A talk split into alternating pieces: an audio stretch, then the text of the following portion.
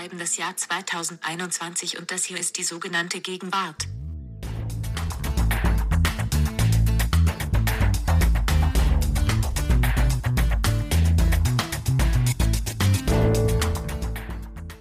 Danke, liebe Siri, für die freundliche Ankündigung und herzlich willkommen zum Feuilleton-Podcast der Zeit. Vor allem herzlich willkommen zurück hier im Feuilleton-Podcast an dich, liebe Nina Power. Nina, ich freue mich sehr, dass du wieder mit uns hier die sogenannte Gegenwart diskutierst. Lars, ich freue mich auch riesig, heute mit dir hier zu sein, wieder da zu sein.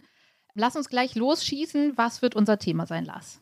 Okay, direkt rein ins Thema. Wir sprechen tatsächlich, Achtung, heute über Bitcoin. Oh Gott, nein, nein, nein, nein, nein. nein. Den Gag musste ich machen. Äh, wir sprechen natürlich nicht über Bitcoin. Wir sprechen über alleinerziehende Väter unter anderem jedenfalls, denn wir haben beide die großartige deutsche Serie MAPA gesehen. Und da geht es um ein Thema, das uns auch, sagen wir mal, privat interessiert. Ja, es geht ums Elternsein und das Elternwerden. Wir sprechen über MAPA. Genau. Endlich einmal sprechen wir über Eltern. Und das liegt tatsächlich nicht nur daran, dass ich gerade noch in Elternzeit bin, sondern wir wollten wirklich schon sehr lange darüber sprechen, Lars. Und wir wollen natürlich gar nicht über uns reden, aber natürlich kann man einmal kurz vielleicht in dieser Folge verraten, wie unsere Folgen produziert werden, jedenfalls in deinem und meinem Fall und besonders unter krasseren Bedingungen jetzt gerade ziemlich anarchisch telefonieren wir da zwischen Wickeln und Federwiege und Kita bringen und Abholzeiten und Krabbeldecken und es fallen alle typischen Sätze so erst aufgewacht, lass später weiter telefonieren. Wir machen alles gleichzeitig, aber wir haben es geschafft. Wir haben alle Folgen von MAPA tatsächlich gesehen. Wir haben uns sogar geschafft, Gedanken darüber zu machen und wollen diese jetzt mit Ihnen und euch heute hier teilen. Wir sprechen über das Elternsein und genauer gesagt darüber, wie man das Elternsein vor allem mit kleinen Kindern fiktionalisieren kann. Ob das geht, wie das geht, was die Grenzen dessen sind. Genau, das ist unser Thema. Und Lars, vorher spielen wir aber wie immer zum Aufwärmen unseren Gegenwartscheck. Fang doch mal an.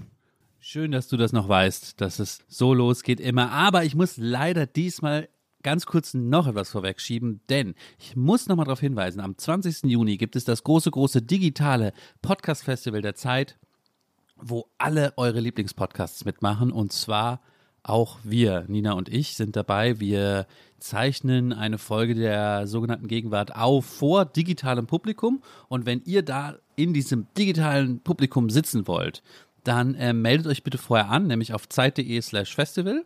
Da geht ihr hin, könnt euch anmelden und dann kommt ihr vorbei am 20. Juni. Und jetzt kommt mein erster Gegenwartscheck-Vorschlag. Mein erster Gegenwartscheck-Vorschlag ist Spotify Only You. Nina, hast du zufällig diese Spotify-Kampagne oder dieses Spotify-Tool mitbekommen, was letzte Woche so viel geshared wurde? Nee, voll nicht. Nee. Spotify hat den Usern ausgespielt, aus den Daten, die es von den Usern hat, eine Beschreibung, eine Eigenbeschreibung, die möglichst einzigartig sein soll. Also, wie bist nur du auf Spotify? Was macht sonst kaum jemand außer du, Lars, meinem Spotify-Account? Ich hatte dann zum Beispiel die Information, dass sonst kaum jemand die Emo-Rockband Jimmy Eat World hört und danach. Oh, das habe ich früher auch immer gemacht. Ja, aber und danach irgendwelche Deutschrap-Tracks. Also diese ah. Kombination macht mich zu was Besonderem. Also nur du bist so freakig und hörst irgendwie zum ja. einen das und dann hörst genau. du nochmal Bobo Siebenschläfer und dann hörst du, hörst du irgendwie äh, nochmal dich selber und so. Okay, das heißt, es spiegelt dir deine Einzigartigkeit. Ja, aber mit bestimmt, genau, also erstmal geht es natürlich Stichwort Gesellschaft der Singularitäten. Spotify will allen Leuten vermitteln, ihr seid nicht nur Opfer unserer Modus Mio Playlist, ihr hört alle nicht hören, alle das Gleiche, das ist ihr die seid Message. was Besonderes. Okay. Aber was ist sozusagen das Mittel, was sie dafür einsetzen? Das fand ich interessant. Es gab so verschiedene Strategien. Manches war auf Zeitpunkte nur wenige hören nachts den und den Podcast, okay. so, so wie du. Mir wurde aber gesagt und vielen anderen nur wenige hören zuerst ja diese Rockband und dann diese Rapmusik. Okay. Also den Leuten soll so vermittelt werden, ihr seid so singuläre Gelenkstellen in dieser Welt. Ja, okay, Welt. also kriegst du natürlich gleich irgendwie zehn Punkte hinterhergeschmissen, weil da so viel drin steckt und weil ich gespannt bin, ob sowas mehr werden wird, weil ja, das sozusagen das Schlimme an der Pandemie war ja auch so, okay, Bildschirmzeit bei jedem irgendwie 22,5 Stunden, also so diese stumpfe Widerspiegelung und alle hören das und dies so. Ich weiß nicht, hat das dann was Tröstliches, dass man dann, oder denkt man so, boah, wie gestört bin ich denn, dass ich irgendwie immer äh, Also so, weil, wenn man so getrackt wird und denkt, aha, scheinbar höre ich wirklich immer zwischen 1 Uhr 35, also auch dieses Exakte daran, oder ist das irgendwie, also fühlst du dich jetzt wirklich gut special oder schlecht? Also äh, mir kam es tatsächlich auch deswegen gegenwärtig vor, weil diese Singularität, finde ich, zu schnell als Fake durchschaubar war. Mhm. Also so besonders ist es, glaube ich, nicht. Okay. Also Jimmy fühlst Eat dich jetzt World doch zu wieder hören wie so und eine danach, Durchschnitts-IKEA-Seele. Genau, aber, aber Spotify will mir halt einreden, dass es trotzdem was Okay. Besonderes Äh, Gut, ist. egal. Jedenfalls, jedenfalls super spannend, super cool. Und ich bin gespannt, ob es sowas mehr geben wird. Sollten wir beobachten. Mein erster Punkt ist, ich bin jetzt so ein bisschen unsicher, ja, aber weil ich zuerst dachte, es wäre immer derselbe Typ, der da vorbeifährt in äh, meinem Viertel, aber Fahrräder, aber ich glaube, also, aber nein, ähm, es waren Also verschiedene. ein schöner Punkt im Gegenwartscheck. Ein Mann vor meiner Wohnung. ist immer derselbe. Nein, Fahrräder mit lauter Musik, die jetzt durch diesen Sommer fahren. Ja, Aber ja, warum ja. und, wie? Machen die ihre Bluetooth-Box an? Machen die ein Radio irgendwie? Also Ja. früher haben das ja nur so Freaks gemacht oder Teenies mit so einem Ghetto-Blaster oder sowas. Und ich dachte halt, es wäre immer derselbe Typ oder ich dachte, es wäre Werbung oder so. Aber genau, es sind mehrere Leute und es scheint eine Art zu sein, diesen Sommer jetzt zu feiern oder so. Und interessant ist ja, dass man das zumindest auch die ganze Corona-Zeit über hätte machen können. Also man hätte ja diesen stillen Lockdown, naja, hier abends manchmal nicht, aber so man hätte, ich finde es interessant, dass es jetzt kommt. Es hat mit dem Sommer zu tun und Absolut. die Technik absolut. durchsteige ich auch nicht, aber es ist beruhigend, dass du das, dass du das auch kennst. Es ist nicht derselbe Typ immer. Okay. Nein, nein, nein, nein. Ich saß, äh, äh, Grüße an David. David, der diesen Podcast, glaube ich, äh, oft hört. Mit dem saß ich gestern oder vorgestern draußen in Eppendorf und es fuhr immer wieder jemand mit so einer riesigen Boombox vorbei. Okay. Boombox, ja. Es ist manchmal Fahrrad, manchmal ist es auch so ein E-Tretroller. Ja, so ein Riesengestell so. auch auf jeden Fall dann Und manchmal. hinten ist das in so einem Rucksack. Aber du hast völlig recht, es ist ganz schwierig zu sagen, was eigentlich das Gegenwärtige ist, weil eine Boombox gibt es seit den 80ern, Mhm. ja. Vielleicht, dass sie auf dem Fahrrad damit rumfahren oder so. Aber es ist total gegenwärtig, super. Sehr ja. schön. Ja. Sehr schön. Mach weiter, Lars. Das ist das, was letztes Jahr das Schlauchboot war. Ja, genau, genau. Für die Paddy Kids in Eppendorf. Und offensichtlich bei dir im Viertel auch. Ich muss den nächsten Punkt machen. Mein nächster Punkt ist. Oh, mein, mein nächster Punkt im Gegenwartscheck ist etwas, was ich in der aktuellen Ausgabe der Zeit gelesen habe. Geschrieben, gelesen, gelesen. Nee, nee, nee genau, ich habe es selber gelesen. Geschrieben gelesen. und gelesen. Ich denke ja immer, ja gut, ähm, was da schon drin steht, ist dann vielleicht für mich nicht mehr Gegenwart, weil ich hätte es ja da reingeschrieben, sozusagen. Und wir müssen schneller sein als unsere Leser hier, weil wir ja selber Journalisten sind. Aber da hat es mich total, ich kannte das Wort nicht, total gepackt. Und zwar hat meine liebe Kollegin äh, Fabienne Hurst einen Text geschrieben über den Brazilian Butt Lift. Ah ja, habe ich auch Wort? gesehen. Habe ich auch gesehen. Habe ich heute, wurde mir das auch wieder, äh, oder habe ich sie bei Twitter gesehen, irgendwie, dass sie es angekündigt hat.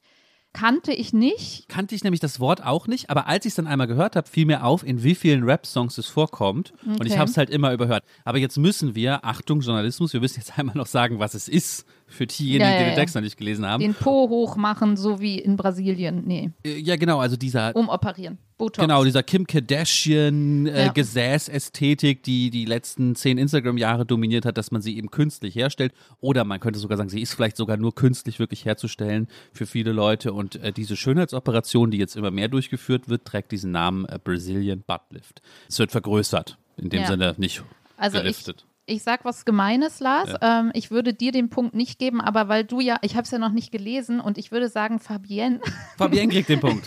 Fabienne kriegt den Punkt. Stimmt, guter Was, Kompromiss. der, was, ja. was unser Account damit macht, äh, der immer uns diese tollen Statistiken, danke für die Statistik, wo auch äh, meine Punkte fair aufgelistet werden, weil ich eine Pause gemacht habe. Was der damit macht, weiß ich nicht. Man kann ihn auch Lars geben, den Punkt. Also Nein, nein, das Fabienne ist eine gute vertraue Idee. ich. Ich vertraue Fabienne, ja. Okay, du hast noch was. Ja, was habe ich? Insektenhotels, ja. Man muss es. Nein, nein. Nein, nein, Lars, ich weiß, du willst sie mir nicht geben. Du willst es mir nicht geben. Äh, Okay, ich schieße noch mehr dahi- hinterher. Ich hatte ja Saatgut, ja. Es ist eigentlich so eine, wie sagt man, Trias, Insektenhotel, Vogelhäuschen, Saatgut. Es gibt einen Laden hier um die Ecke, der hat nur das, die drei Sachen und es hängt auch zusammen.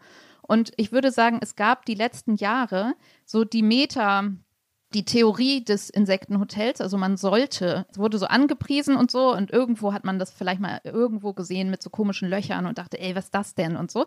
Aber jetzt ist sozusagen der Durchbruch und es hängt, also es gibt Läden nur dafür und es hängt wirklich, also man läuft an so einer Kita vorbei und überall hängen diese Kästen mit diesen kleinen Löchern davor.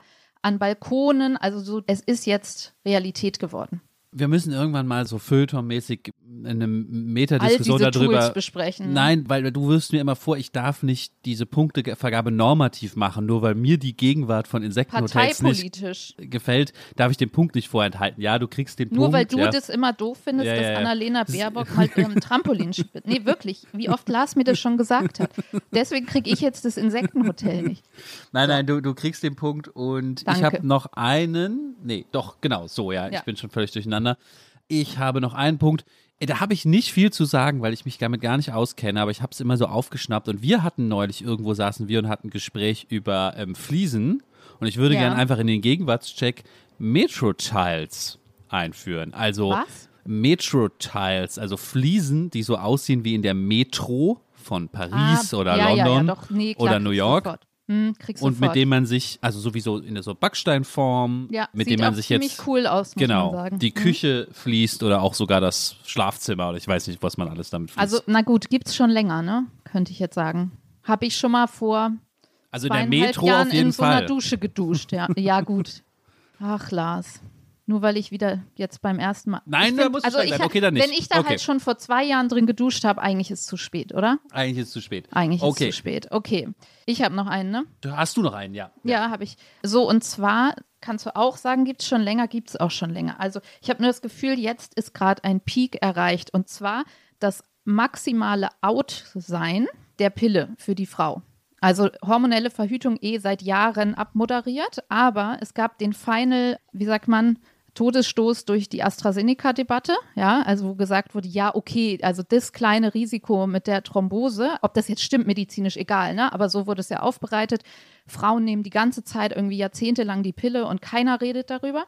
Das war so ein Motor. Und jetzt hagelt es aber, finde ich, nochmal in Artikel, letztens Spiegel Online gab es so, ähm, warum ich mich rechtfertigen muss, die Pille noch zu nehmen. Und wir hatten eine große Seite in der Zeit, äh, nochmal so hier Männer und jetzt Forschung in männliche Verhütung. Also das wabert schon ewig rum, aber ich würde sagen, so out war es noch nie.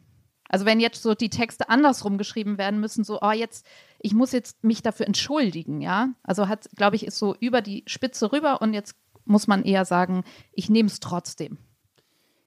Du hast mit allem recht, was du sagst, aber ich gebe dir, verweigere dir diesen Punkt aus einem formalen Grund, weil wir machen ja einen Gegenwartscheck und du hast was beschrieben, was sozusagen maximal ungegenwärtig ist.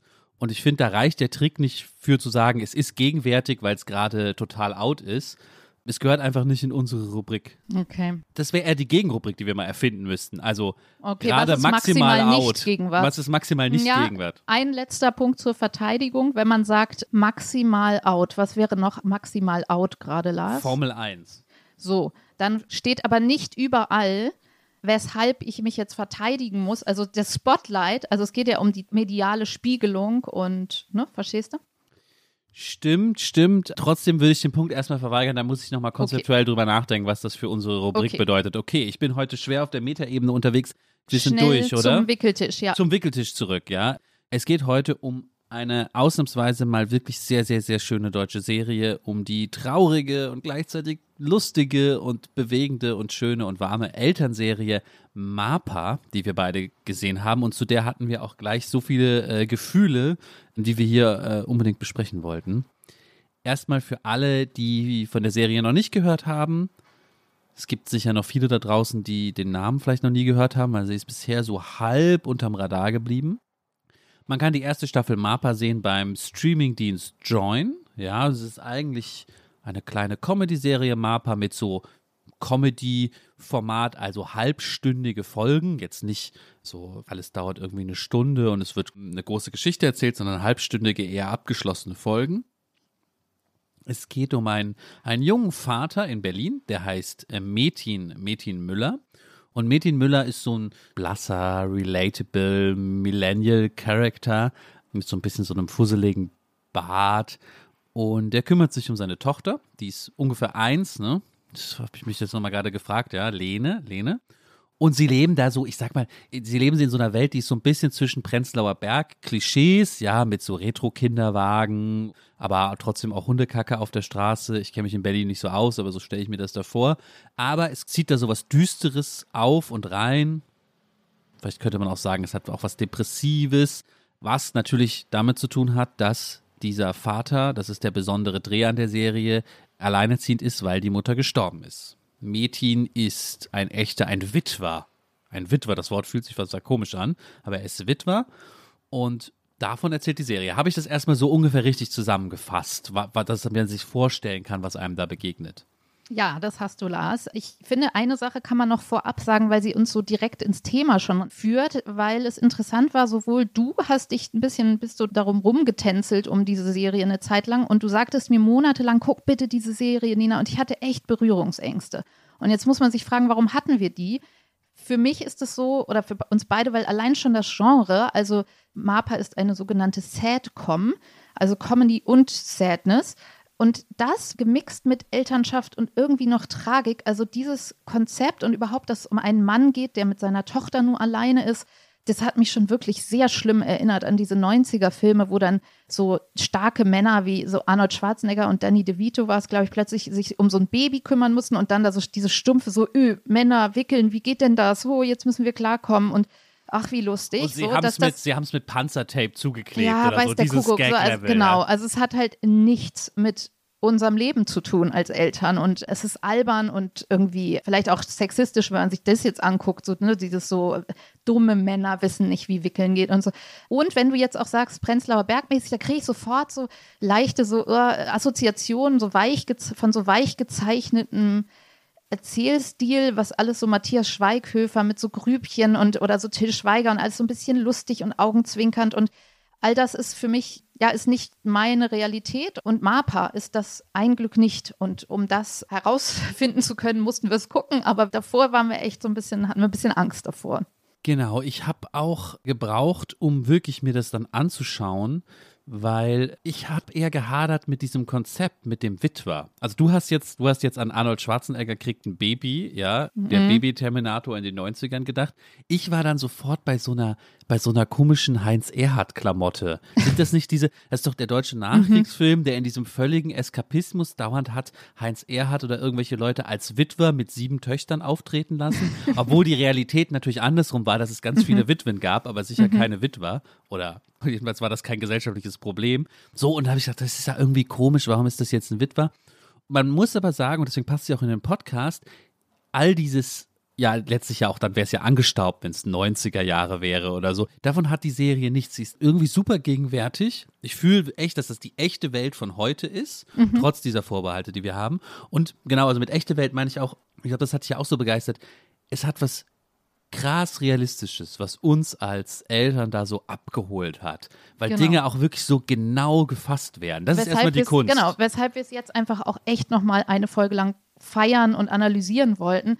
Und feiern muss man es echt auch erstmal auf dieser basalen Ebene, denn wenn man das als Eltern kleiner Kinder guckt, sieht man etwas, was man sonst also wirklich so nie auf einem Bildschirm sieht, nämlich die eigene Lebenswelt und zwar wirklich exakt abgebildet bis ins kleinste Detail. Also alles ist da. Die Spucktücher, der Babyaufsatz für den Triptrap, da sind die Reiswaffeln, die Buggies und die Schnullerketten. Und diese ganze Hardware ist da und außerdem finde ich auch diese von außen oder auch wenn man sie tut, ähm, mitunter leicht ähm, demütigenden oder jämmerlichen Moves, die man so, diese Eltern-Moves, die man die ganze Zeit macht. Also man sieht zum Beispiel einmal Metin, wie er mit der Babytrage um, überhaupt die Babytrage immer dabei, umgebunden. Und dann will er das Baby ablegen, was ja ein Riesenthema ist. Das heißt, er geht so in die Knie und legt das Baby so schrittweise hin und zieht so millimeterweise den Arm und dann die Hand weg. Und man hört ihn fast beten, also hört man nicht, aber man, so wie man selber dann ist, bitte, bitte wach jetzt nicht auf. Und es hagelt halt diese Wiedererkennungsstellen, nenne ich die mal. Und meine liebste war von diesen Stellen war tatsächlich, wo Metin nach der Beerdigung seiner Frau Emma in der Kirche das Baby wickelt, also unterwegs wickeln, ist ja auch so ein Thema. Und dann schnürt der die Windel, also wenn man so herkömmliche Windeln hat, dann gibt es da ja immer so diesen kleinen Plastikstreifen, mit dem man die Windel, die gebrauchte Windel danach zu so einem Windelpaket zusammenklebt. Und dann wird das so klein und rechteckig und die liegen dann überall rum und man vergisst die und es sieht total verwahrlost aus und so. Oder äh, hat die dann so im öffentlichen Raum mit sich und so und es gibt nie einen Müll und das macht er dann in dieser Kirche und während der ganzen Szene, wo er danach mit dem Trauerredner, der ziemlich skurril ist, also so eine skurrile Szene und währenddessen liegt in Großaufnahme immer dieses Windelquadrat liegt da so auf der Kirchenbank. Und das war für mich, da steckt so viel Elternleben in dieser einen Szene, dass man echt einfach, es ist einfach großartig gemacht. Was war denn deine Lieblingsstelle eigentlich? Ich denke immer an eine Szene, die, glaube ich, dieses Elternsein fast ein bisschen romantisiert, deswegen passt es jetzt nicht ganz zum Echten, aber so, dass, ich, dass es glaubhaft wirkt und dann verbindet mit dieser Welt um ihn herum, von der dieser Mädchen so ein bisschen abgeschottet ist von der restlichen Berliner Welt, wie das eben auch als Eltern so ist. Man kriegt nicht mehr das Sozialleben drumherum so mit und dann gibt es aber manchmal so Berührungspunkte. Und hier gibt es so eine Szene, sie, das Baby Lene kann nicht schlafen und er tut es auch in seine Ergo-Baby-Trage und läuft dann, spaziert so durch Berlin nachts und irgendwann ist sie eingeschlafen und man sieht, es ist auch ganz schön geschnitten, weil man sieht nur, wie er sie aus der Babytrage auf so ein Bett oder Sofa legt. Man denkt, er ist zu Hause. Aber dann sieht man, er ist bei einer alten Freundin, da schwingt so viel mit, mit der er offensichtlich viel zu tun hatte, bevor dieses Babyzeug losging, ist er gelandet, die so eine super coole Künstlerin ist und gerade in ihrem Atelier eine neue Ausstellung vorbereitet. Und da cra crashen diese Welten sozusagen. Stimmt, ja, ich erinnere mich, ja. Aber es ist so schön, auch wie er mit durch das nächtliche Berlin läuft mit dem Kind. Das hat was irgendwie, da denke ich dann eher, weil wir werden gleich auch über Sachen sprechen, wo man sagt, oh Gott, das war das schon schlimm, ja, schon anstrengend. Aber denke ich, ja, das war schön, ja, das ist schön, da so mit dem Baby in der Trage nachts durch die Stadt zu laufen. Aber auch diese andere Welt, wie die Serie sie zeichnet, oder wir sagen den Namen einmal, Alexander Lind heißt der Erfinder oder, oder Chefautor, ja, wie er das gezeichnet hat. Diese Künstlerfreundin, die ist ganz cool und so, aber trotzdem geben sie sich alle Mühe, dass ihr Kunstprojekt so richtig dumm Berlin-mäßig ist, weil sie irgendwie, sie hat so Schaufensterpuppen, denen sie Schwimmwesten anzieht, wodurch sie dann erstmal wie Bootsflüchtling. Also man ist sofort in Vermutlich, so einem Kontext, ja. dass man mhm. denkt, dass es so geht um Fluchtbewegungen, das reflektieren soll, Kritik, aber dann ja. Kritik, mhm. aber dann klebt sie und das ist der Moment, in dem der Vater Tochter ist endlich eingeschlafen, der Vater kann mit ihr sprechen. Da klebt sie gerade so riesige Bockwürste noch an jeder einzelnen Ist ja nicht sogar eine oder irgendwie Stimmt, er hat sogar noch eine in Weiß der Hand. Ja. Und ja. es wird natürlich nicht aufgelöst, was das soll. Es ist einfach ja. nur, nur ein bisschen albern. Und in dem Sinne ist die Serie auch immer so realistisch, weil selbst so eine Berliner Künstlerin wird irgendwo uns nicht als blöd dargestellt, auch wenn sie mal was Blödes macht. Die darf dann auch was Schlaues sagen. So. Also alle Figuren sind so dazwischen. Genau, es wird auch nicht dann groß thematisiert. Es ist eher so eine Kulisse. Also wieder der Blick für Details ist eben so toll, dass die Kamera das auch so alles einfängt und man dann irgendwie sich so begeistern kann. Aber es eben nicht, er sagt dann eben nicht, hm, was sind das für Würstchen oder irgendwie sowas. Also es wird nicht so vorgeführt. Niemand wird vorgeführt. Das ist irgendwie, finde ich, schon, ja, schon ja. auch eine große Kunst, ja.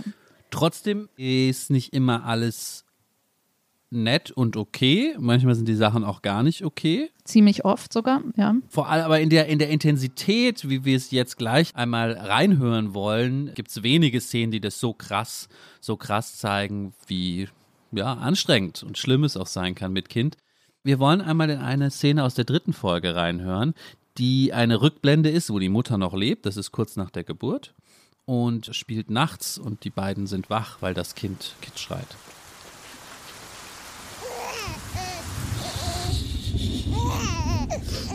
Ich weiß nicht, was du von mir willst.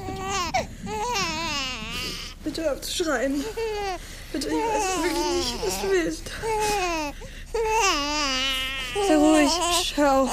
Ich kann nicht mehr, Lene. Bitte hör auf. Hör auf. Hör auf. Hör auf, Lene. Psst. Soll ich sie nochmal in die Trage nehmen? So, ja, das ist ein Originalsound direkt aus dem Herzen der Frühelternschaft. Nee, also das ist wirklich einer dieser harten Szenen und der wirklich guten Rückblicke. Also das ist auch das Tolle an der Serie, dass es eben die Rückblicke hat, wo die Frau noch lebt und die eben auch keine rosige Zeit zeigen, sondern ein Paar, das unter dieser Elternschaft leidet, aber glücklich ist und unglücklich und alles zugleich und überfordert und so. Also hier hört man eben so eine Nachtszene und die Szene, wo wahrscheinlich Stunden vorher das Kind schon geschrien hat und da, wo es, wo sie einfach nicht mehr kann und, und auch so mit dem Baby spricht wie mit so einem Erwachsenen, so bitte hör auf. Und dieser matte Satz vom Metin, der sagt, soll ich sie nochmal in die Trage nehmen? Und ja, da steckt alles drin. Dazu muss ich auch, glaube ich, nicht mehr so viel sagen, außer dass es eben wirklich. Kann ich da noch was zu sagen? Ja, wir müssen, bitte. Wir müssen ja gleich nochmal über so ein bisschen so Gender-Fragen sprechen, weil es hat ja irgendwas zu bedeuten, dass es hier ja erstmal um einen Mann geht. Zwar nicht in der Szene, aber in der Serie allgemein um den Vater. Und ich finde, hier klingt dieses ganze Frage nach Vaterschaft und dem Verhältnis zur Mutter ja schon an. Wenn der Vater fragt, oder soll es die nochmal in die Trage nehmen? Und die Mutter reagiert dann vielleicht auch schon gereizt, weil er natürlich überhaupt die Möglichkeit hat, die Frage zu stellen. Also er denkt, er tut ihr einen Gefallen, aber letztlich zeigt er ja damit, ich muss aber auch nicht, weil ich irgendwie entfernter bin von dem Kind und dann macht sie dann schon wieder dieses Angebot aggressiv. Da steckt, finde ich, dieses ganze, würde ich fast sagen, toxische Verhältnis drin, was sich dann manchmal in dieser Elternschaft in so Krisenzeiten zeigt. Vor allem, wenn das Kind so klein ist, dass die biologische Verbindung zur Mutter wegen Stillen und so weiter dann doch tatsächlich sehr eng ist. Ja, das ist interessant. Also das finde ich, also das stimmt, aber an der Stelle hätte ich es nicht gar nicht so. Das hätte auch sie fragen können. Ja, eigentlich schon, weil so dieses Jahr, mach mal das Licht an, es sind schon eher so, ich, ich hatte da an der Stelle wirklich nicht so ein Gender-Ding, auch generell bei der, aber da kommen wir echt gleich noch drauf, bei der Serie, deswegen, weil das schon eben um Eltern, die durch den Schlamm mhm. sich durchschlagen, da nachts geht. Da hatte ich nicht so, also ich konnte mich natürlich mit ihr identifizieren und ich dachte eher bei, aber das führt jetzt auch zu weit, diese Pseudosätze, die man dann so sagt. Oder soll ich sie nochmal in die Trage nehmen, so, obwohl er es eigentlich überhaupt nicht will. Also das ist eher so, man ja. sagt ja auch viel so Pseudosätze. Ja, genau, ja, aber ja. nicht gendermäßig aufgeladen. Egal, also ich würde sagen, lass einmal hochzoomen und an dieser Stelle auch, also weil es so authentisch und in aller Härte zum Beispiel an dieser Stelle erzählt wird. Warum schauen wir uns das an? Wie erzählt man überhaupt Elternschaft und warum so selten eben in all dieser Härte und, und Wirklichkeit. Ich denke ja zum oder dachte bislang immer zum einen, weil die Leute, die das gerade erleben, einfach zu fertig sind, um dann noch Filme darüber zu drehen oder große Kunstwerke darüber zu machen. Und alle anderen interessiert es nicht. Also es war immer so ein bisschen meine nüchterne, nüchterne Meinung dazu. Vielleicht wollen aber auch Eltern, also alle anderen wollen es vielleicht eh nicht sehen und Eltern wollen, wenn sie 30 Minuten Zeit haben, dann irgendwie lieber Game of Thrones gucken oder so. Also irgendwie Eskapismus und nicht ähm, Hyperrealismus. Was wir natürlich heute nicht liefern können, ist der Blick der kinderlosen Menschen zu dieser Serie. Würde mich sehr interessieren. Also eigentlich müssen wir Ijoma noch mal zwingen, das zu gucken und uns noch so ein PS dazu zu liefern.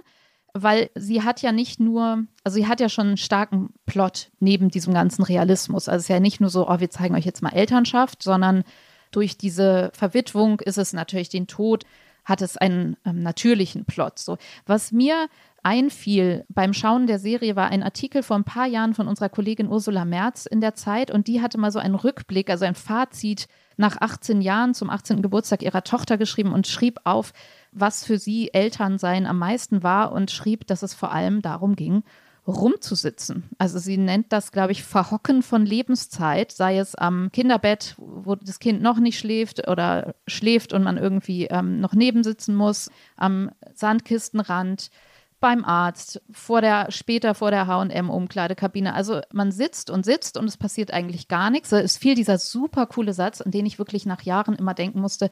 Es war irgendwie nicht schlecht und nicht gut, es entsprach mir einfach. Daran denke ich manchmal, weil es irgendwie so neutral so ist jetzt halt so. Gut, man sitzt jetzt halt so. Noch zwei Stunden, dann ist Abendbrot so.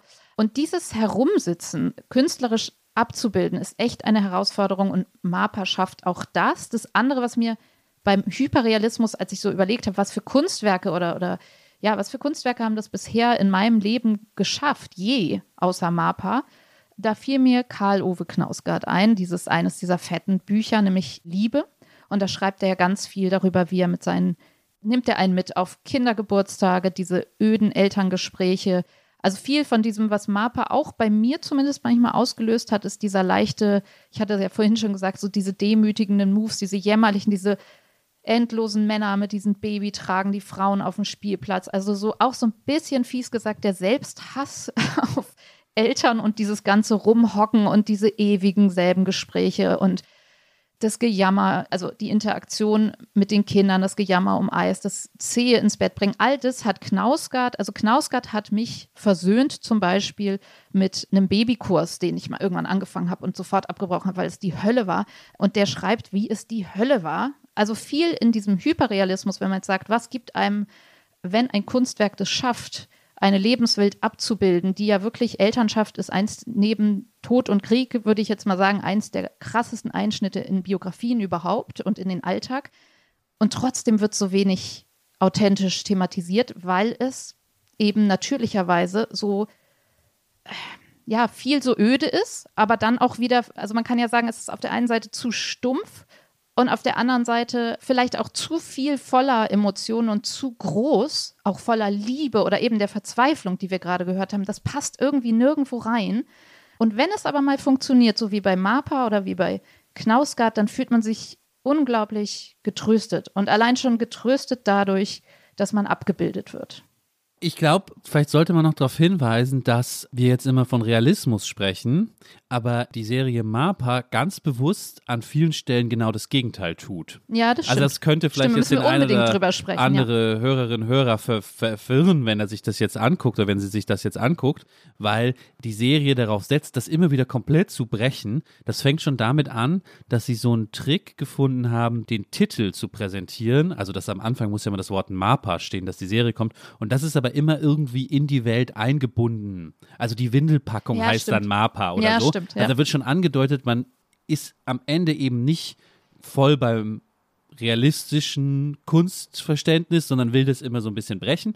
Und weil du jetzt Verzweiflung gesagt hast, wir sprechen jetzt eher über die negativen Seiten, aber die schönen Seiten haben wir am Anfang kurz angerissen, weil du Verzweiflung gesagt hast. Es gibt halt eine Szene, wo er, da ist er schon alleine mit dem Kind, mit Lene, und es passieren so fünf blöde Sachen und das Handy und das Kind schmeißt das Handy runter und das Handy ist kaputt und noch was und der ist eh schon fertig.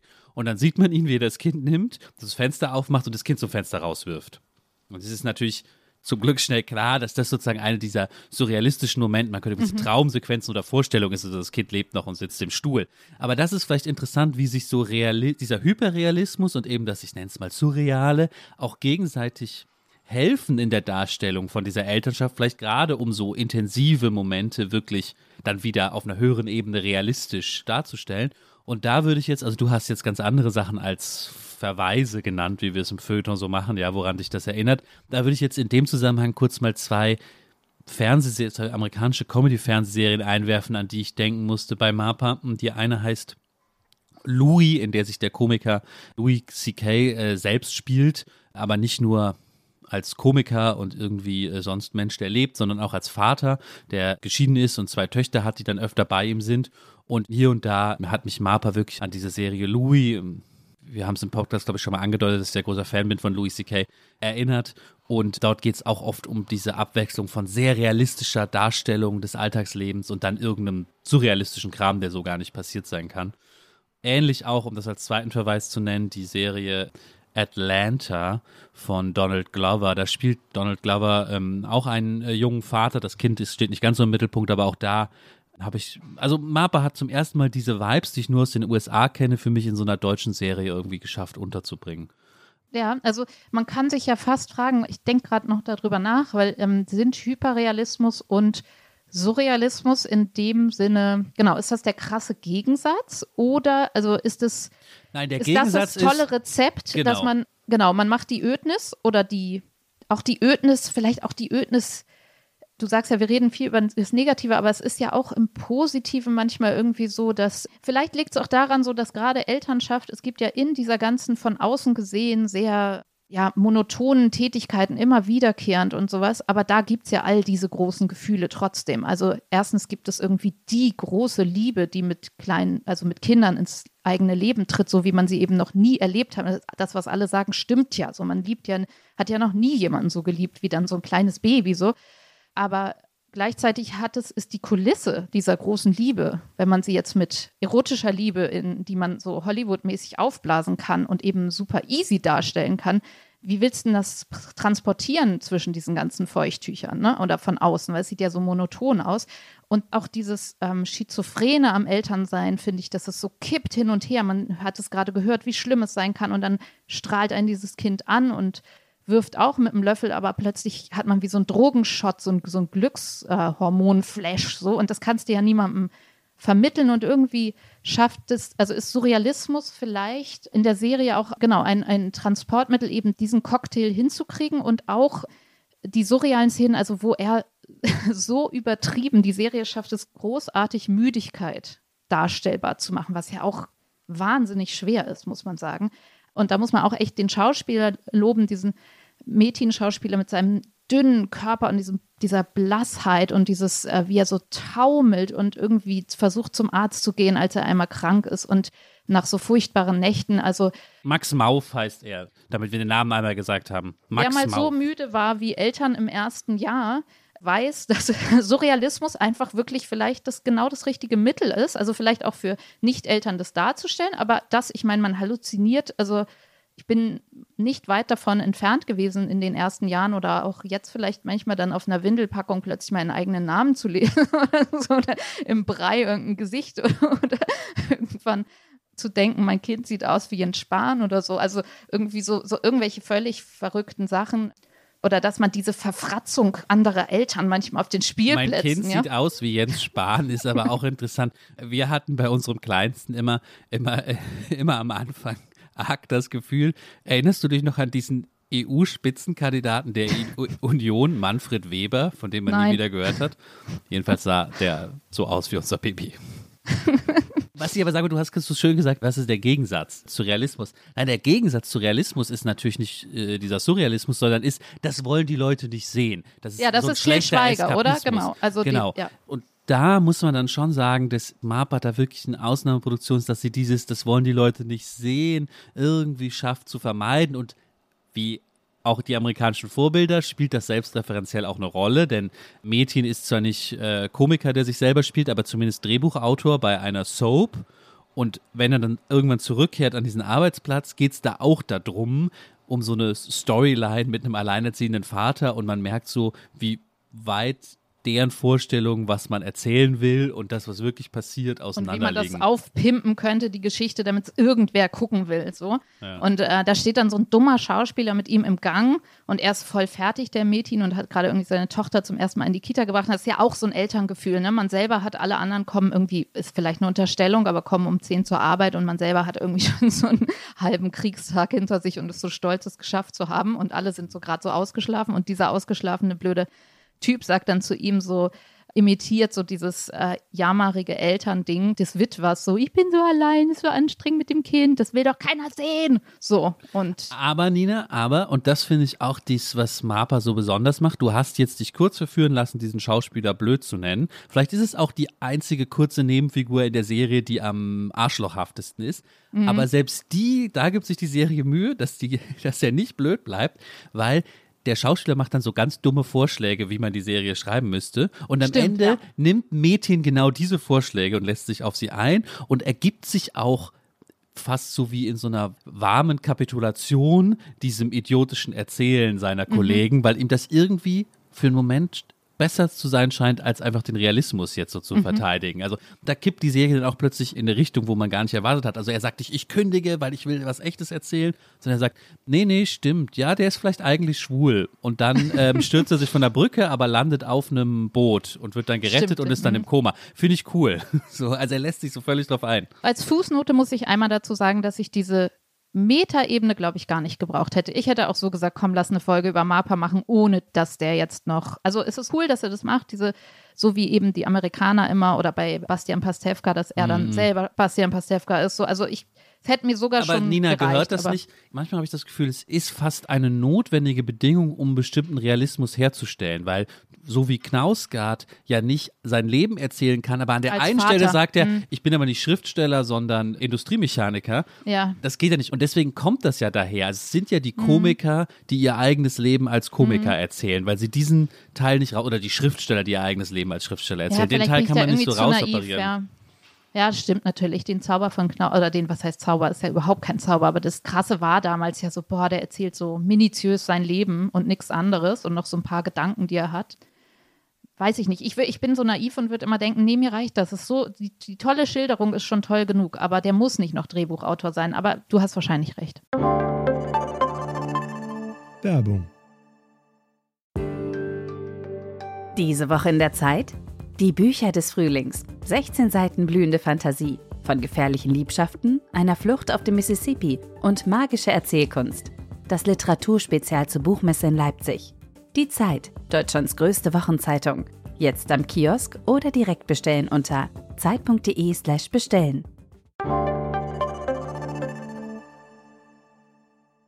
Jetzt lass uns doch einmal noch über Männer reden. Ich wollte noch mal über Männer reden, Nina. Okay. Weil ich finde ja, es geht ja hier auch um einen Mann. Also es ist ja jetzt auch, wir haben jetzt bisher über die Serie gesprochen und man kann sie so gucken. Sie funktioniert toll, als ging es um Elternschaft.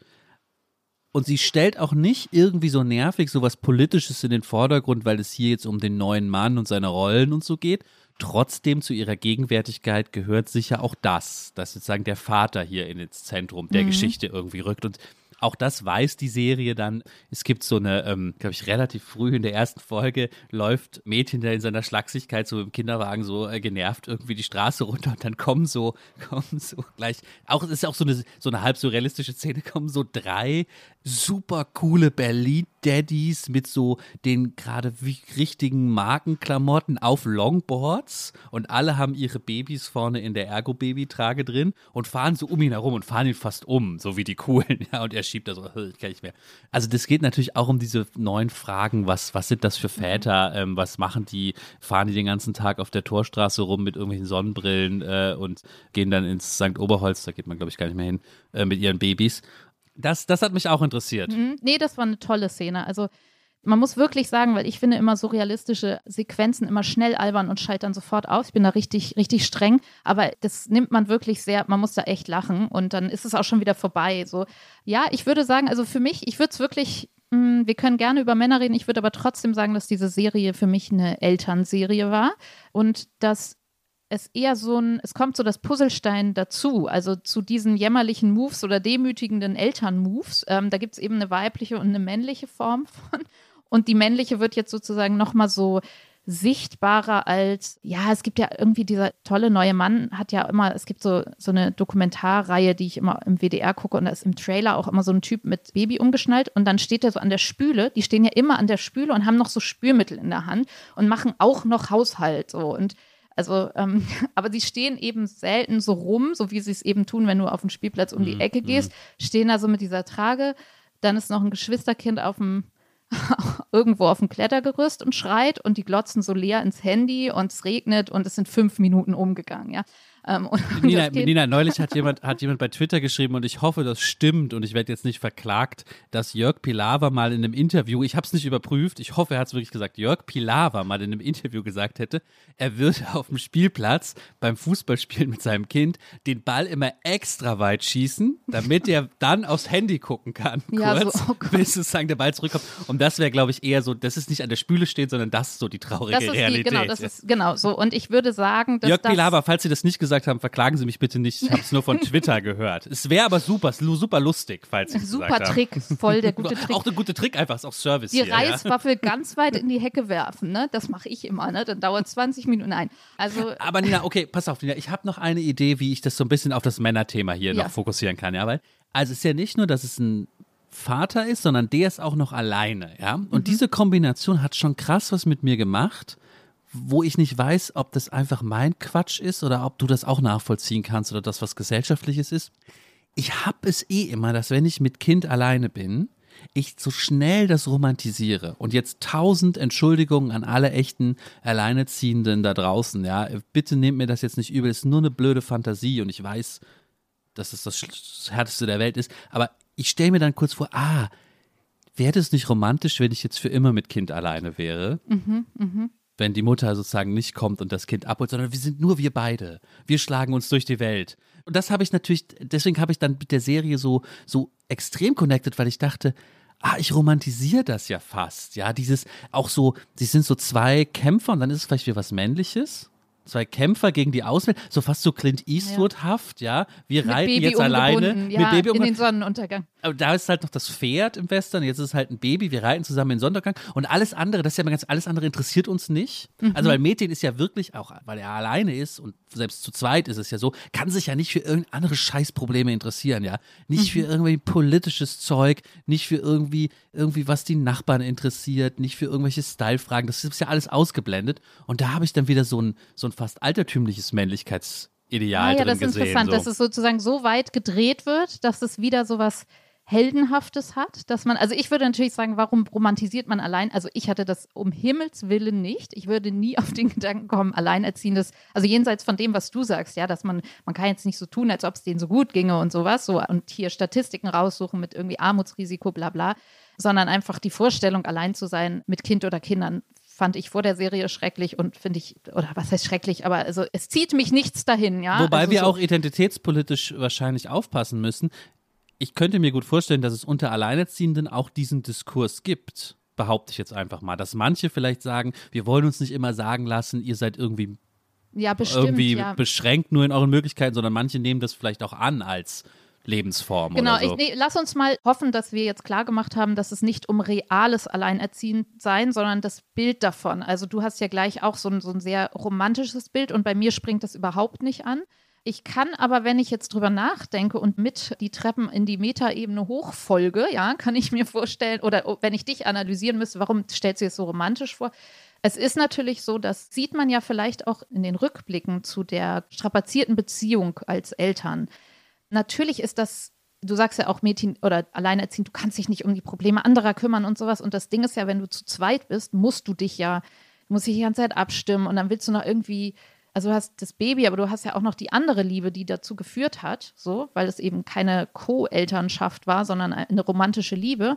Und das Strapazierte der Beziehung und die Komplexität und die Bedürfnisse und dann soll man irgendwie noch glücklich sein, da soll man noch Sex haben, dann muss man irgendwie noch also so alles unter einen Hut zu bringen, das hast Geld du dann natürlich. braucht man auch noch. Geld, ja, irgendwie so. Und wer holt ab und wer wischt auf oder keine Ahnung, wer macht die Nacht und wer darf sich was jetzt leisten an Freiräumen. Es gibt ja auch diese Szene, jetzt haben wir nicht mehr so viel Zeit, aber wo Metin verkatert am letzten Abend im Urlaub sich so äh, betrinkt, dass er verkatert ist auf dem Moment, Rückflug. das behauptet sie. Er sagt, er hätte eine Fischvergiftung. Das ist der wichtige Unterschied, ja. Also seine Geschichte ist, er Ah. hat eine Fischvergiftung und kann nichts dafür, aber sie behauptet, Quatsch, du bist einfach verkatert und bist schuld daran. Dass Also ich meine, der Typ sieht aus, als hätte er beides, ehrlich gesagt, ja.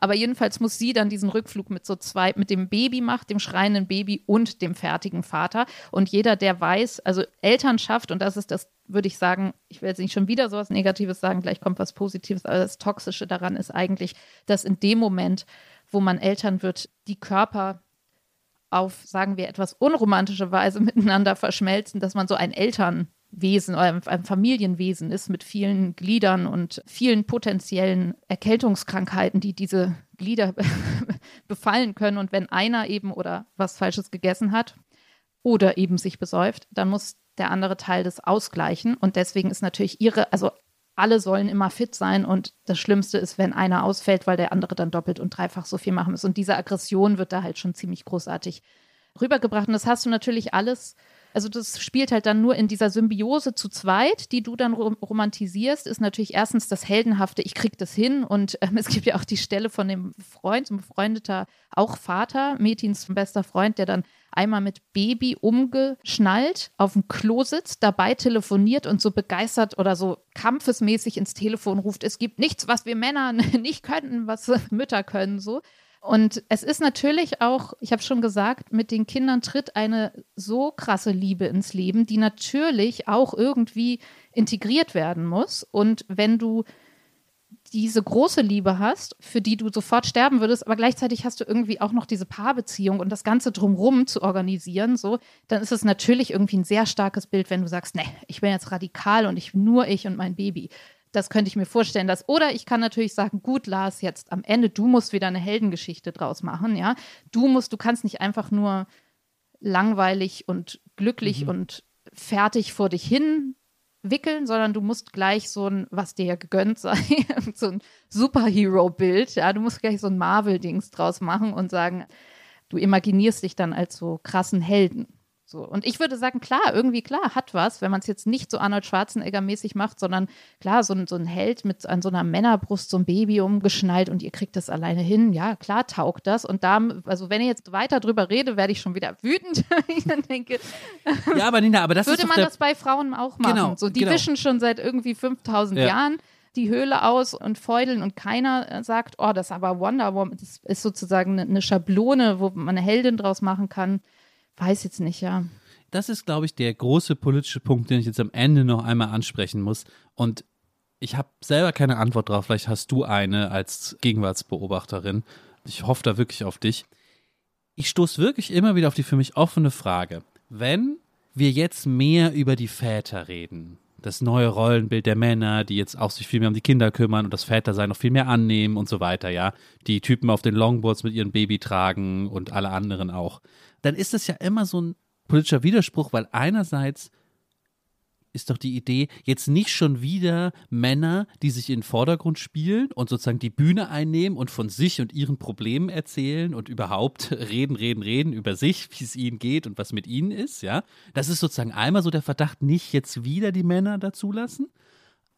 So sehr sich auch die Serie Mapa all diesen dummen politischen Kategorien entzieht, so ein bisschen stellt sich die Frage dann natürlich auch, ja, also spricht jetzt hier wieder der Mann, ja, ist Kommt das ein jetzt Problem? sogar da der weiße Mann um die Ecke und erzählt, wie schlimm es ihm geht, ja. Genau, ja, also diese Mhm. anderen Kategorien kann man auch noch oben drauf werfen, weiß und cis und, und alles. Und alt, ja, alte Väter. mhm. Oder ist es andersrum und ist es politisch total gewünscht, dass jetzt mehr Väter sprechen als Väter, weil dann diese Position irgendwie besetzt ist, weil das natürlich dann auch im, ja, in Emanzipationsfragen uns weiterhelfen würde, wenn diese Sprechhaltung nicht nur den Frauen überlassen bleibt. So brauchen wir das auch wieder, damit dann andere Väter sich daran orientieren können und mehr Väterkram machen, ja, und das alles paritätischer aufgeteilt ist. Also du weißt, welchen Widerspruch ich meine. Sind das jetzt wieder Männer, die über sich reden, oder reden jetzt endlich Väter von sich als Vätern? Ist das jetzt gut oder schlecht? Ich weiß nie so richtig, wie ich das auflösen soll. Ja, so ein bisschen kommt man da ins Schleudern, aber ich würde immer wieder sagen, nee, nee, nee, das ist eine Elternserie und man sieht ja auch, also rein technisch, weil diese Emma eben in diesen Rückblicken auch sehr präsent ist, so. Aber natürlich hast du recht, es geht um ihn. Ich würde trotzdem irgendwie. Aber es gibt ja auch alle, ich, stell dir mal irgend so, einen- so einen Väter-Podcast vor, wo jetzt Ja, Väter wirklich krasser, nur ja. über Mhm. ihre Vätersachen reden und, und dann natürlich, dann reden sie auch, wie sie als Väter diskriminiert Gedisst werden, ja. und so. aber Also das Ding ist halt, Lars, sie werden auch teilweise gedisst, aber man muss es, also ich finde schon, man darf, also jetzt, weiß ich nicht, von irgendwie oder doch, es geht für mich ums Elternsein, weil es gibt eine männliche Form des Gedisst-Werdens. Dann ruft da irgendwie die Oma auf der Straße so übergriffig, so, ja, das Kind müsste aber wärmer anziehen. So, das kriegt man als Frau nicht zu hören. Als Frau wirst du böse angeguckt, wenn du irgendwie ins Handy guckst, so, weil du nicht genug aufopfernd, Nazi-Muttermäßig, was weiß ich. Also kannst es nur falsch machen. Und diese Erfahrung, dass die es auch in männlich gibt oder dass es eben diese jämmerlichen ähm, demütigenden Figuren, also dass da das Männliche jetzt auch so stark hervortritt und Metin, finde ich, redet gar nicht so viel darüber, wie schlecht es ihm geht. Also der ist halt eben nicht der Podcast, der sagt irgendwie, so ist das als Mann, sondern es wird halt wirklich so abgefilmt und mehr wie Clint Eastwood. schweigend sozusagen. Ja, ja. Nee, ja, nee, einfach, dass es sichtbar wird, dass irgendwie für Frauen es schon immer schwer war und dann aber gleichzeitig irgendwie, wenn jetzt Männer Elternzeit, also das sprichst du ja an, ne, wenn jetzt so Männer Elternzeit nehmen und kriegen es doppelt auf die Mütze irgendwie nochmal so vom Chef, weil das soll nicht sein und so. Also, also das ist eher wie so ein neue Mosaike werden dazugelegt, aber insgesamt heißt es, wenn ich wegzoome davon, heißt es Elternschaft, das Bild. Und man kann natürlich jetzt nochmal sich fragen, ist es irgendwie nervig, dass jetzt Eltern auch noch, also gerade nach Corona, so hier, Eltern haben keine Lobby, muss man jetzt auch noch irgendwie mit denen Mitleid haben? Muss man jetzt noch irgendeine Elternsprache ähm, einführen? Ja, also muss man jetzt hinter Eltern Lars als, als Diskriminierungsmerkmal ins, Genau. ins Antidiskriminierungsgesetz. also muss man hinter das Wort, also ne, man könnte das jetzt ja richtig krass identitätspolitisch sagen, da muss jetzt noch so einen Wortzusatz geben, damit Eltern sich abgebildet fühlen oder damit man sofort sieht, also ich definiere mich als weiße Cis-Frau mit Eltern oder so noch so ein E dahinter. So. Also da würde ich jetzt nicht so gerne hin abbiegen ähm, oder ich würde da einfach irgendwie sagen, nee, Füße stillhalten, es geht um reale Sichtbarkeit, es geht um natürlich Erzählungen davon, Fiktionalisierung davon. Das ist großartig, dass es das mit MAPA zum Beispiel gibt. Und natürlich muss man irgendwie gucken, also so statistisch oder wenn man jetzt Corona nimmt, klar kann man ohne vielleicht krass zu nerven identitätspolitisch sagen, naja, es gibt schon Benachteiligungen und die schlagen sich sehr deutlich in Statistiken wieder. Ich würde aber echt noch einmal zum Schluss vielleicht sagen, dass es so schön ist. Also wir haben ja auch noch andere Elternthemen, die wir bestimmt noch mal behandeln werden, aber ich fand es spannender jetzt wirklich über Ästhetik zu reden und würde sogar behaupten, dass das mehr macht, wenn man jemanden diese Serie gucken lassen würde, als wenn man jetzt irgendein Essay schreibt oder der Essay ist auch wichtig, aber dass man weil es geht ja viel um Empathie und gerade eben Elternschaft als eine extreme Erfahrung im Leben, die so schwer transportierbar ist. Und da würde ich die Ästhetik besonders stark machen und nicht sagen, hier Gender Pay Gap und ähm, Eltern Pay Gap und also all das, ja, Statistiken sagen mir manchmal nicht so viel. Das ist genauso wie irgendwelche Biografien aus der Geschichte oder Kriegsbiografien oder sowas. Wenn ich einmal, sage ich es mal konkreter, wenn ich einmal Metin sehe, wie er den ersten Tag im Büro ist und er sagt, mitten im Meeting, wo alle richtig konzentriert gerade sind, so, Leute, ich muss los zur Kita und die Chefin guckt ihn so an und sagt, äh, wie geht das jetzt jeden Tag so? Und er so, äh, ja, so, sorry, mein Kind hört nicht auf zu existieren, so. Dann habe ich das Gefühl, das ist mehr wert als Statistiken runterzurattern oder sozusagen den Leitartikel zu schreiben. Deswegen, um das kurz abzubinden, hoffen wir darauf, dass es eine zweite Staffel von MAPA gibt. Das ist nämlich bisher nicht so richtig klar. Es gibt bisher nur diese erste Staffel und ich glaube, und du gibst mir da hoffentlich recht, dass es da auch noch viel mehr zu erzählen gibt. Ich glaube nicht, dass das damit jetzt äh, ausgeleuchtet Auf jeden Fall. ist. Ich, würde, ich, würde sogar, ich würde sogar sagen, das wäre so total tragisch, wenn man jetzt auch noch sagen würde, irgendwie die Quote war nicht hoch genug oder so. Es war ja mal eben auch im öffentlich-rechtlichen in der Mediathek zu erreichen und jetzt irgendwie wieder nur über Join. Ja, also man denkt so, bitte, bitte mehr davon und Unbedingt. größer machen, weitermachen. Also Und ganz zum Schluss kommt jetzt noch unsere Abschlussrubrik, die sogenannte Zukunft. Da stelle ich dir, liebe Nina, eine Prognosefrage. Und zwar die Mode, die überall um uns herum ist, die Kleidung, die wir seit Jahrzehnten tragen, die hat ja fast immer die, ihre Wurzeln in Arbeitskleidung oder zumindest Funktionskleidung. Also das simpelste Beispiel ist die Jeans. Dass wir alle Jeans tragen, kommt daher, weil irgendwelche, ich weiß es gar nicht, Ölarbeiter das mal als besonders stabile Hose im Texas erfunden haben. Wir tragen natürlich sehr viel Sportsachen. Also das meiste kommt ja heute aus dem Sport, ja. Alle, Fast jeder Schuh, jeder Sneaker ist irgendwie eine Erfindung, der eigentlich aus dem Sport zurückgeht. Elternschaft bringt auch diese ganzen Funktionssachen mit sich. Vielleicht viel mehr mittlerweile. Ich glaube, das sagen doch immer so die Großeltern dann. Früher gab es das nicht so viel. Allein diese wahnsinnige Auswahl an Babytragen, ja, dann Sachen.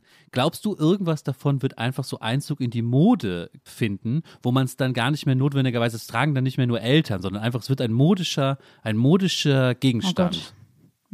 ohne die funktionale, also sozusagen Ohne die funktionale, genau. Die fällt weg. äh, mit Baby, ja. mit Kinderwagen rumlaufen, liegt keins drin, so, ne? Also das wäre ein Beispiel. Ich glaub, Also ich meine, Eltern machen das, die gehen dann mit dem Fuchstag, mit diesem Bollerwagen, gehen die halt einkaufen zum Beispiel, ne? Aber das ist ja dann von funktional zu funktional. Das ist wirklich so ein Modeaccessoire, wird so eine Schnullerkette einfach nur so. Puh. nee, glaube ich Soll, nicht. soll ich ich habe eine Idee, vielleicht kommst du dann auf eine. Ja, also ich spekuliere immer tatsächlich auf diese Babytragen, ähm, dass man sie einfach so umschnallt.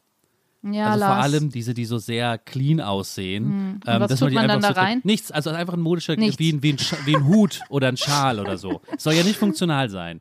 Ja, warum man einen Hut trägt oder ein oder Ohrringe. Ja, also irgendwie jetzt so, also um dich und Ijoma zu zitieren, als ökonomisch interessierte FeuilletonistInnen würde ich jetzt nicht, würde ich da jetzt keine Aktien kaufen, wenn du mir das Okay. jetzt irgendwie pitchen würdest. Ich würde eher, was mir jetzt doch noch einfällt, ist so eine, es gibt so diese Taschen, wo man Handys rein, also die sind groß genug, so Handytaschen ne, zum Umhängen und dann aber so solche, die groß genug sind, dass da eben auch noch irgendwie ein Schlüssel reinpasst und vielleicht ein Schnuller oder irgendwie sowas. Aber es ist nicht originär Eltern. Aber also so bei den Dingen, bei denen man sagt, die sind gut für eben das Verhocken von Lebenszeit auf dem Spielplatz, dass die so in die Alltagswelt, also die sind genauso gut zum Rumlaufen. Aber das ist eher so, ja, also es ist jetzt nicht so ein ganz krasses Elterntool. Da steht noch kein E oder kein MAPA drauf, ja. Aber trotzdem nehmen wir das als Prognose, eine Also Elterntasche. eigentlich, eigentlich ist die Antwort, also höchstens eine Elterntasche und sonst ehrlich gesagt, nein. will keiner mehr was damit zu tun Nein. haben, wenn er es nicht mehr braucht. eBay Kleinanzeigen weg damit. So, das ist so, das hier, wer will unsere Wolle Seide Sachen, wir sind durch mit der Familienplanung. Das, so, das ist der Weg, glaube ich. Und da bleibt nicht viel übrig. Okay, schade eigentlich. Trotzdem hat es mich total gefreut, dass wir mal wieder zusammen eine Folge gemacht haben über MAPA. Bitte schaut euch alle diese Serie an und danke an alle Hörerinnen und Hörer fürs Zuhören. Ja, danke und ich freue mich auch auf eine der nächsten Folgen und vor allem auf unser Podcast-Festival am 20. Seid alle gerne dabei. Lars und ich werden da sein. Bis bald. Tschüss. Die Titel aller Bücher, Artikel, Filme, Songs oder Serien aus dem Podcast finden Sie in der Podcast-Beschreibung. Bei Anregungen, Kritik und Lob schreiben Sie uns gerne an gegenwart.zeit.de.